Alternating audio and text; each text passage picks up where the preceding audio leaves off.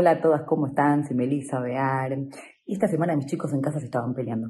Los agarré, los junté y dije, chicos, vengan que les quiero mostrar las noticias, lo que pasa en el mundo. Y les mostré cómo las noticias que en Colombia, un avión que se estrelló en la selva, en el Amazonas, y la, y la mujer que estaba ahí falleció, y habían cuatro chicos que estaban desaparecidos. Y la semana pasada los encontraron. Estamos hablando de cuatro chicos que tuvieron 40 días en la selva y sobrevivieron.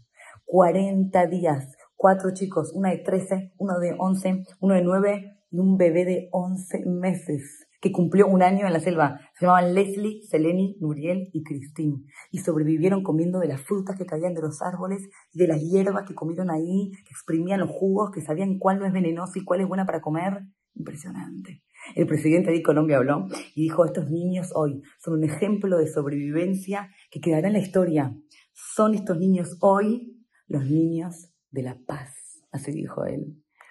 Y cuando los encontraron, nos encontraron, están los vídeos ahí que se ven, estaban todos abrazados unos a los otros. La nena de 13 años con la bebita de 11 meses, así en sus piernas, abrazándola, todos cubiertos con, con frazaditas térmicas del avión que les quedó, con frazaditas, y todos abrazados. Se la mostré a mis hijos. Les dije, ¿ustedes saben por qué estos chicos sobrevivieron? Yo no sé si porque comieron las frutas y las hierbas. Sobrevivieron porque estaban unidos. Sobrevivieron porque estaban abrazados. Y solamente cuando hay paz y cuando hay unión, entonces hay vida y hay amor.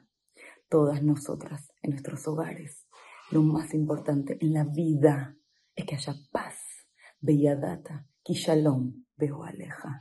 Siempre procura hacer paz en tu tienda, paz en tu hogar, Tener paz con vos misma e irradia paz con todos los que te rodean. Si vos vas a sentir que sos una mamá frustrada y que las cosas no hago bien y que no sé educar y no sé cocinar y mi cuñada hace todo mejor, y si vos no vas a estar bien con vos misma, entonces después vos sos la que transmitís frustración y angustias. Y si sos una chica soltera y estás frustrada, pues todavía no a mi casa, te vuelves a casa y te peleas con tu mamá.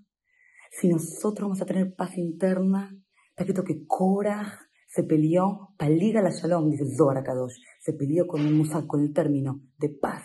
Porque si vos no estás contenta en el lugar donde te toca vivir, lo que te toca, la función, el rol que tenés hoy, vos acá en este mundo para dar, entonces no vas a tener paz ni con vos, ni con el mundo. El Gaón Mivilna dice impresionante, como cuando hubo Mahloket, esta discusión de Cora, hasta los bebés fueron tragados por la tierra.